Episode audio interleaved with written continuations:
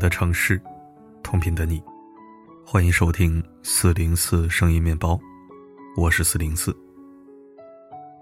要问这几天网上什么最火，绝对非万柳书院莫属。抖音有一个带万柳书院的词条，约有五点六亿播放，而带这个地址的视频账号一夜之间涨粉八十万。人在家中坐，火从天上来。那么万柳书院到底是一个什么神奇的地方？网上这样写着：北京楼市中的顶流，一套一个小目标的存在，顶级地段、顶级学区、顶级圈层的存在。这里房产均价每平高达三十六万，周围中关村三小、人大附中、清华、北大等稀缺教育资源云集。住在这里的人非富即贵，也是真正的富人圈层。富贵迷人眼的地方多了。万柳书院怎么就火了呢？这源于一位博主的视频。视频中，一位男孩穿着家居服，手里拿着篮球在做运球的动作，下一秒就换装成为一个运动男孩，肌肉线条明显。这个视频并无特别之处，不寻常的就是发视频的博主以及他背后的生活。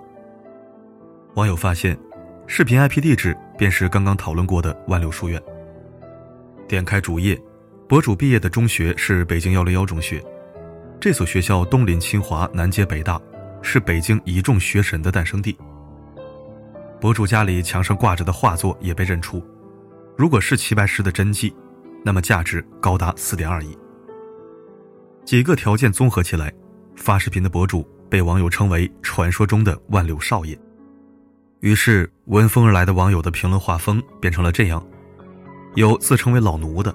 有自称为少爷的狗的，还有人洋洋洒洒、情真意切就开始表白的。这位网友什么都没有做，仅仅因为家里有钱，生在罗马，就能有这么多疯狂的拥趸。虽然能够理解，慕强是人类根深蒂固的基因，但现在既不是封建社会，也不是奴隶社会，为什么这些人要俯首帖耳、卑躬屈膝呢？把自己贬损到如此地步，去跪舔、去攀附。这到底是人性的扭曲，还是道德的沦丧？英国戏曲大师莎士比亚说过：“虽然权势是一头固执的熊，可是金子可以拉着他的鼻子走。”现实中，人们对金钱的崇拜、吹捧，已经到了离谱的程度。还记得世界杯爆火的卡塔尔小王子吗？因在赛场上的一个动作而火遍全网，在中文网站被人造梗，一夜之间为众人熟知。这位卡塔尔的王子也不高冷，不仅发视频回应了大家的热情，而且注册了中文社交账号。外国名人来中国网站注册社交账号，这并不稀奇。稀奇的是，卡塔尔小王子注册账号后的二十四小时，一不小心就涨粉了一千万。当别的博主都在冥思苦想涨粉秘籍，卡塔尔小王子一夜之间达成目标，靠的还是泼天的富贵、贵族的身份。如果说网友慕名而来围观贵族生活，虽然不可思议，但尚可理解。但下面这类人的言论就让人看不懂了。卡塔尔一夜爆红之后，网上逐渐出现了这样一种梦女的言论：“快把我送去和亲，闺蜜四个一起去嫁给一个男人，只要钱给到位，我不怕蒙脸。”和亲表面是维护两个民族的和平，实际是对一个女性人生的使用。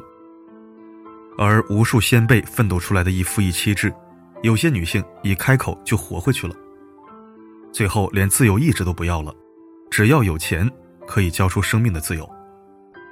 梦女们把婚嫁当做一场交易，把自己当做一个物品，生而为人，如果自己不看重自己，是没人看重自己的。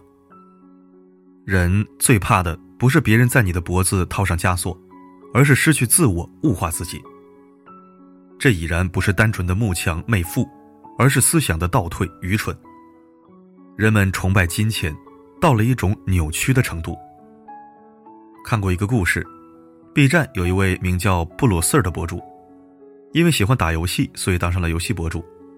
辛辛苦苦每天拍视频、剪视频，他也有一个宏大的理想，用自己的视频影响改变中国的游戏产业，但做了很久，流量始终上不去。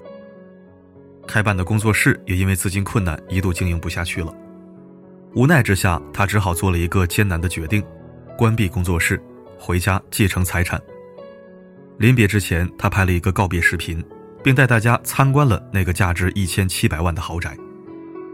令人哭笑不得的是，这则视频让他彻底火了。视频时代爆火的秘籍之一就是炫富，日日深耕无人知，一朝炫富天下闻。炫富之所以成为流量密码，除了出于好奇，剩下的便是大众对自己不可能拥有的生活保持的一种想象力。万柳书院火了之后，有位博主采访居住里面的一位年轻人，他问了一个特别的问题：“你现在有什么烦恼吗？”年轻人回答：“确实有的，担心自己的努力超越不了父辈的成就，并且透露，虽然自己现在什么都不缺。”但是他有在运营一家淘宝店，瞬间惊醒梦中人。有钱人不仅有钱，还比你努力。如今万柳书院的少爷小姐，又开始抓住这一波机遇，疯狂直播，拼命涨粉。狂热拜金者的后果则是，富人赚得盆满钵满，跪舔的人不仅成为被流量收割的韭菜，还失去了自己的时间。与其自称为奴，不如认清现实。与其疯狂跪舔，不如丰富自己。好好努力赚钱，没什么可耻的，没骨气的跪舔才令人不齿。虽然平凡，但仍努力的活着，这是大多数人生活的真相。前段时间，关于华少孔雪儿的鱼子酱事件上了热搜。在一档综艺上，孔雪儿所在的队伍做任务赢得了胜利，奖品是品尝珍稀鱼子酱。普通家庭的孔雪儿没吃过鱼子酱，看到这种食材，第一反应就问了一句：“需不需要蘸料？”工作人员礼貌地回答：“这个是纯品，不需要蘸料。”但是身后的华少听到，抓住机会揶揄：“要不要给你搞碗泡饭？”孔雪儿只能尴尬地笑笑。华少并没有停止捉弄，他又接着说：“鱼子酱是要用舌尖舔着吃的。”说完，几个男人的眼睛齐刷刷地盯上了孔雪儿。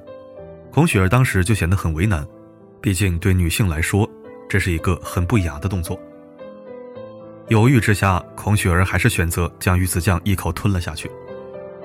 华少看到还不忘记补充：“怎么用嚼的？吃瓜子仁是不是啊？”吃过鱼子酱并不代表高贵，没吃过鱼子酱也不代表低微，反而是吃过鱼子酱的人在没吃过的人面前尽情彰显自以为是的优越感。殊不知，早已暴露自己的没品和龌龊。电影《泰坦尼克号》有一个故事令人印象深刻。当时船上最富有的乘客要数阿斯特四世。这趟旅程里，他刚跟妻子度完蜜月旅行，准备返回家乡。海难发生时，当他确定妻子登上了救生艇，阿斯特四世返回船上，点了一根香烟，目送妻子远去，向他挥手告别。这是我所认为的让人尊敬的内涵和精神。真正的高贵，从来不是拥有多少金钱，拥有什么身份，住什么样的豪宅，享用过什么样的锦衣华食，而是植根于内心的一种纯粹，一种修养。这种修养是对弱者的同情和关怀，是设身处地的善良，是对真理的追寻，是优秀者的自律，是对美的事物的欣赏。我们当然可以拥有对金钱的欲望，也可以努力去赚很多金钱，但钱不该是生活目的。生而为人，我们应该追逐这些真正优秀的品质，是这些内涵决定了人与动物的区别。挪威剧作家易卜生的一句话很有道理：金钱可能是许多事物的外壳，却不是核心。它可以为你买到食物，却买不到食欲；可以买到医药。却买不到健康，可以买到相识的人，却买不到朋友；可以买到仆人，却买不到忠诚；可以买到一时的欢乐，却买不到平和和快乐。钱是一种工具，不是生活的目的，而是一种让我们能够幸福生活的手段。不管你身处哪个位置，永远有比你更有钱的人，你不必自卑；也有没有你过得好的人，更没必要自傲。唯有我们看清这个真实的世界，才能够对自己坦诚。而真正踏实长久的幸福，要靠自己的奋斗和努力而得到。叔本华说过：“金钱是人类抽象的幸福，所以一心扑在钱眼儿的人，不可能会有具体的幸福。愿每个人都拥有正确的金钱观，去让金钱为我所用，去过具体的生活，和爱具体的人。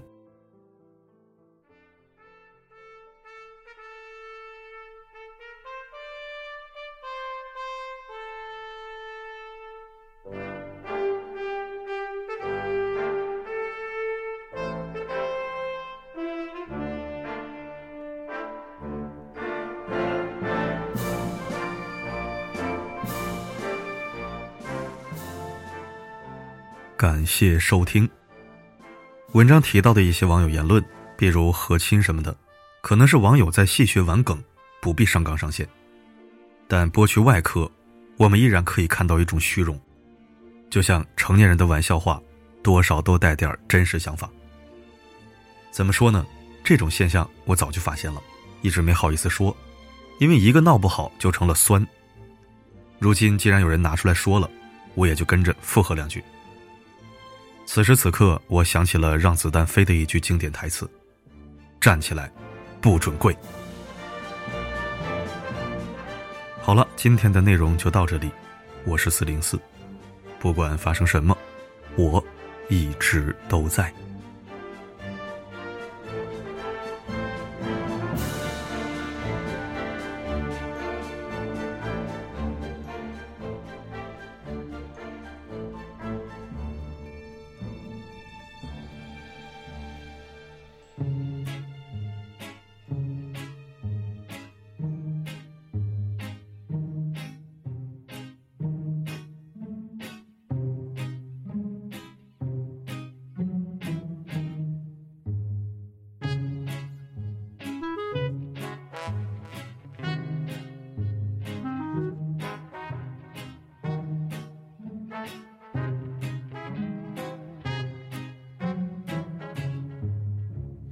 三九